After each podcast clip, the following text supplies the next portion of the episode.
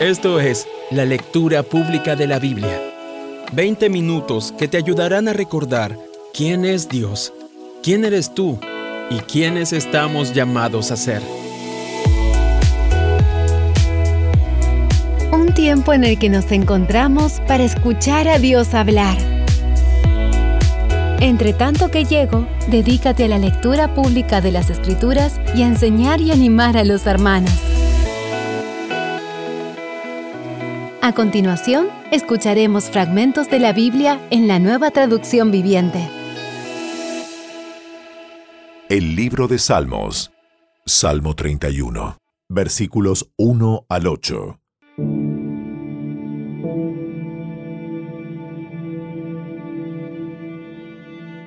Oh Señor, a ti acudo en busca de protección. No dejes que me avergüencen. Sálvame porque tú haces lo correcto. Inclina tu oído para escucharme, rescátame pronto. Sé mi roca de protección, una fortaleza donde estaré a salvo. Tú eres mi roca y mi fortaleza. Por el honor de tu nombre, sácame de este peligro. Rescátame de la trampa que me tendieron mis enemigos, porque solo en ti encuentro protección. Encomiendo mi espíritu en tu mano. Rescátame, Señor, porque tú eres un Dios fiel. Detesto a los que rinden culto a ídolos inútiles. Yo confío en el Señor. Me gozaré y me alegraré en tu amor inagotable, porque has visto mis dificultades y te preocupas por la angustia de mi alma. No me entregaste a mis enemigos, sino que me pusiste en un lugar seguro. El libro de Levítico, capítulo 15. El Señor les dijo a Moisés y a Aarón, Den las siguientes instrucciones al pueblo de Israel. Cualquier hombre que tenga una secreción corporal es ceremonialmente impuro su secreción causa contaminación, ya sea que ésta continúe o pare. En cualquiera de los dos casos, el hombre es impuro. Cualquier cama en la que duerma el hombre con la secreción y cualquier cosa sobre la que se siente será ceremonialmente impura. De modo que si alguien toca la cama de ese hombre, tendrá que lavar su ropa y bañarse con agua, y permanecerá impuro hasta el anochecer.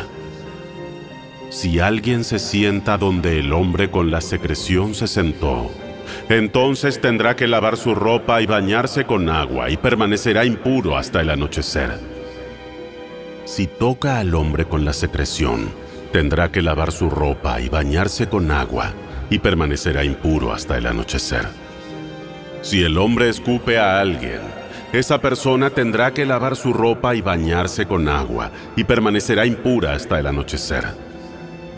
Cualquier manta de montar sobre la que cabalgue el hombre con la secreción quedará ceremonialmente impura. Si alguien toca cualquier cosa que haya estado debajo de él, quedará impuro hasta el anochecer. Tendrá que lavar su ropa y bañarse con agua y permanecerá impuro hasta el anochecer. Si el hombre toca a alguien sin primero haberse enjuagado las manos, esa persona tendrá que lavar su ropa y bañarse con agua y permanecerá impuro hasta el anochecer. Cualquier vasija de barro que el hombre toque tendrá que romperse. Cualquier utensilio de madera que toque deberá enjuagarse con agua. Cuando el hombre con la secreción sane, deberá contar siete días para el periodo de purificación. Luego tendrá que lavar su ropa y bañarse con agua fresca, y quedará ceremonialmente puro. Al octavo día, tomará dos tórtolas o dos pichones de paloma e irá ante el Señor a la entrada del tabernáculo y dará sus ofrendas al sacerdote. Entonces el sacerdote presentará una de las aves como ofrenda por el pecado y la otra como ofrenda quemada. Mediante este proceso el sacerdote purificará al hombre ante el Señor por su secreción. Siempre que un hombre tenga una emisión de semen, deberá lavar todo su cuerpo con agua y permanecerá ceremonialmente impuro hasta el próximo anochecer. Cualquier ropa o cuero que tenga semen tendrá que lavarse con agua y permanecerá impuro hasta el anochecer. Después de que un hombre y una mujer hayan tenido relaciones sexuales, los dos deberán lavarse con agua y permanecerán impuros hasta el próximo anochecer. Cada vez que una mujer tenga su periodo menstrual, quedará ceremonialmente impura durante siete días. Cualquiera que la toque durante ese tiempo quedará impuro hasta el anochecer. Cualquier cosa sobre la que se acueste o se siente la mujer durante su periodo menstrual quedará impura. Si alguien llega a tocar la cama de la mujer, tendrá que lavar su ropa y bañarse con agua, y permanecerá impuro hasta el anochecer. Si alguien toca algún objeto sobre el cual ella se sentó, tendrá que lavar su ropa y bañarse con agua, y permanecerá impuro hasta el anochecer. Esto incluye la cama o cualquier objeto sobre el que ella se haya sentado. Si alguien lo toca, quedará impuro hasta el anochecer. Si un hombre tiene relaciones sexuales con ella y su sangre lo toca, la impureza menstrual se le transmitirá a él. Permanecerá impuro durante siete días, y cualquier cama sobre la que él se acueste será impura.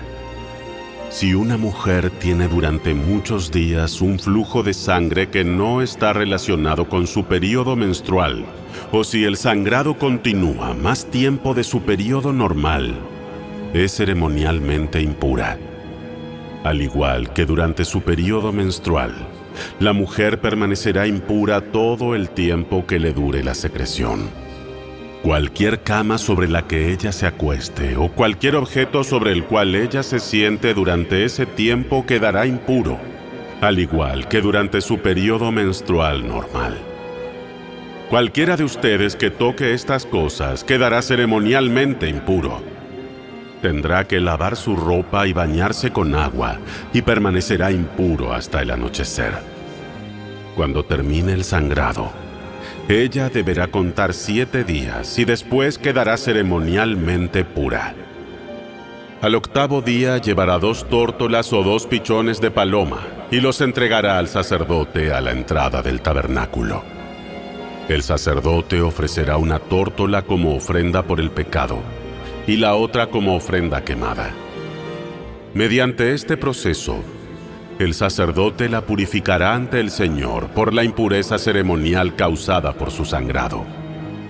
Así es como ustedes protegerán al pueblo de Israel de la impureza ceremonial. De lo contrario, ellos morirían, porque su impureza contaminaría mi tabernáculo que está en medio de ellos. Estas son las instrucciones que tienen que ver con todo el que tiene secreciones corporales. Un hombre que queda impuro a causa de una emisión de semen o una mujer durante su periodo menstrual. Son aplicables a cualquier hombre o mujer que tenga una secreción corporal y a un hombre que tenga relaciones sexuales con una mujer que esté ceremonialmente impura.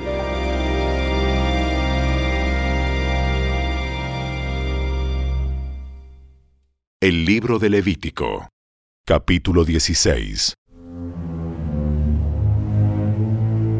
El Señor le habló a Moisés después de la muerte de los dos hijos de Aarón, quienes murieron luego de haber entrado y quemado un fuego equivocado en la presencia del Señor. El Señor le dijo a Moisés, Advierte a tu hermano Aarón que no entre cuando quiera en el lugar santísimo que está detrás de la cortina interior si lo hace, morirá. Pues allí está la tapa del arca, el lugar de la expiación. Y yo mismo estoy presente en la nube que está sobre la tapa de la expiación. Cuando Aarón entre en la zona del santuario, deberá seguir fielmente estas instrucciones. Deberá llevar un becerro para una ofrenda por el pecado y un carnero para una ofrenda quemada. Tiene que vestirse con la túnica de lino y la ropa interior de lino que se usa directamente sobre la piel. Amarrará la faja de lino a su cintura y se pondrá sobre la cabeza el turbante de lino. Estas son vestiduras sagradas, por lo que deberá bañarse con agua antes de ponérselas. Aarón deberá tomar de la comunidad de Israel dos chivos para la ofrenda por el pecado y un carnero para la ofrenda quemada. Aarón presentará su propio becerro como ofrenda por el pecado para purificarse a sí mismo y a su familia, y así serán justos ante el Señor. Luego deberá tomar los dos chivos y los presentará ante el Señor a la entrada del tabernáculo. Después hará un sorteo sagrado para determinar qué chivo será apartado como ofrenda para el Señor y cuál llevará los pecados del pueblo al desierto de Azazel. Después Aarón presentará como ofrenda por el pecado el chivo escogido por sorteo para el Señor. Al otro chivo, el chivo expiatorio, escogido por sorteo para ser enviado al desierto, lo mantendrán con vida delante del Señor. Cuando sea enviado a Azazel en el desierto, el pueblo será purificado y así serán justos ante el Señor. Aarón presentará su propio becerro como ofrenda por el pecado para purificarse a sí mismo y a su familia, y así serán justos ante el Señor. Después de haber matado el becerro como ofrenda por el pecado, Tomará un incensario y lo llenará con brasas ardientes del altar que está delante del Señor.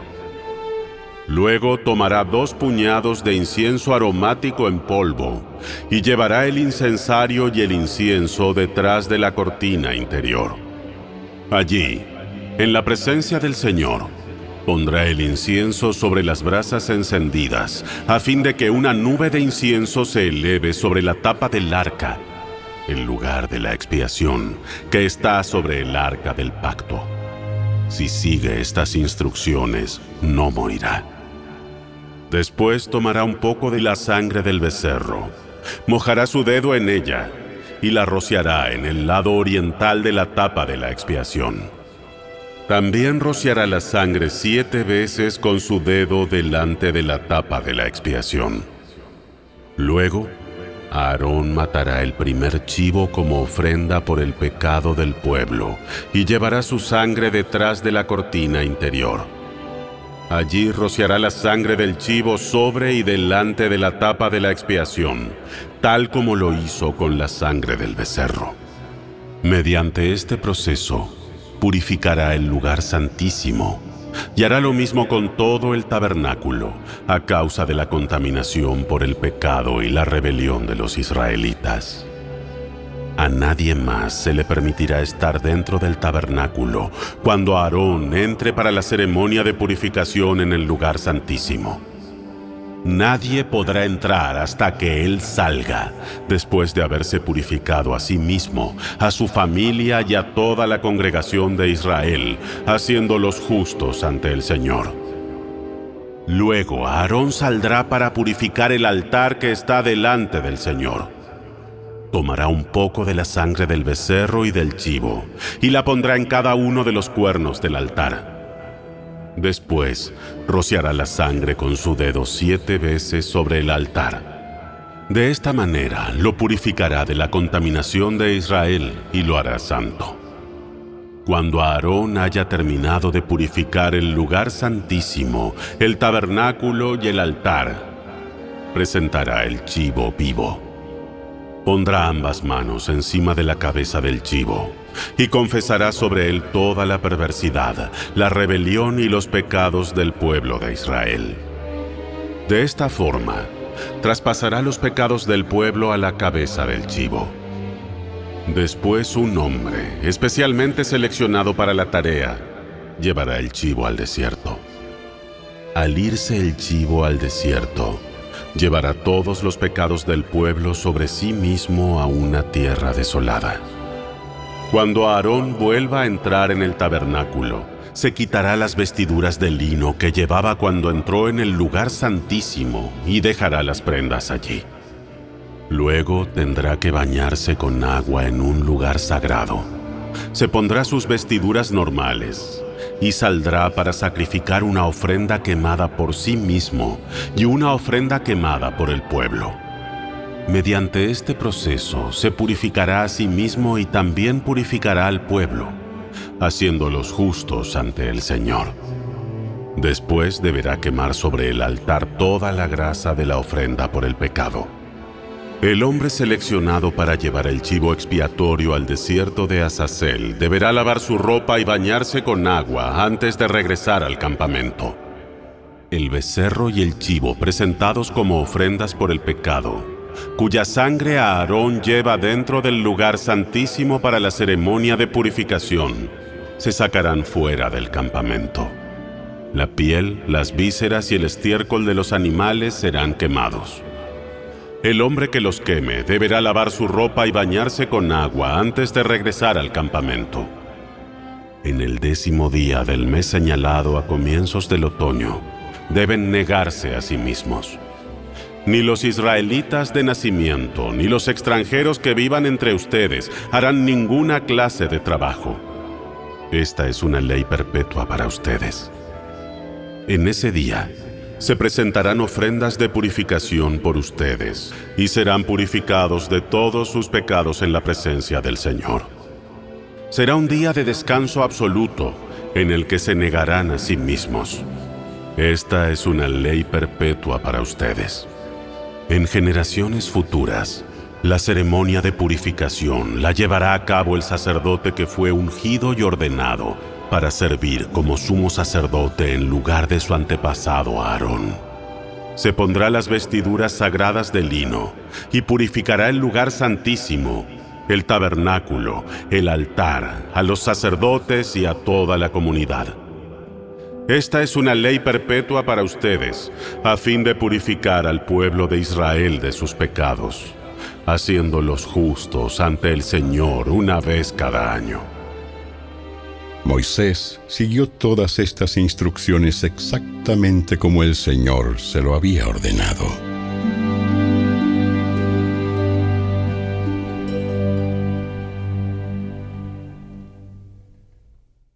El Evangelio según Lucas, capítulo 6, versículos 1 al 16. Cierto día de descanso, Mientras Jesús caminaba por unos terrenos sembrados, sus discípulos arrancaron unas espigas de grano, las frotaron entre sus manos para sacarles la cáscara y se comieron los granos. Algunos fariseos dijeron, ¿Por qué violan la ley al cosechar granos en el día de descanso? ¿Acaso no han leído en las escrituras lo que hizo David cuando él y sus compañeros tuvieron hambre? Entró en la casa de Dios y violó la ley al comer los panes sagrados que solo los sacerdotes pueden comer, y también les dio una porción a sus compañeros. Entonces Jesús agregó, El Hijo del Hombre es Señor, incluso del día de descanso. Otro día de descanso, un hombre que tenía la mano derecha deforme estaba en la sinagoga mientras Jesús enseñaba.